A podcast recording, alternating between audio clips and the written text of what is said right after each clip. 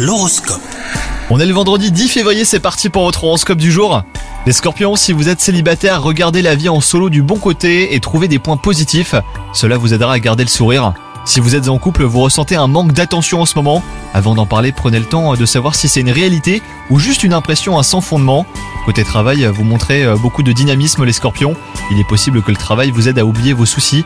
Et si c'est le cas, cela s'avère efficace et vous passez finalement une bonne journée.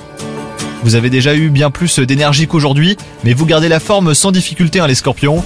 Vous pourriez même avoir envie de vous dépenser plus que d'habitude pour vous sentir mieux physiquement et vous en êtes capable, hein. cela permettra aussi de décharger vos émotions négatives. Bonne journée à vous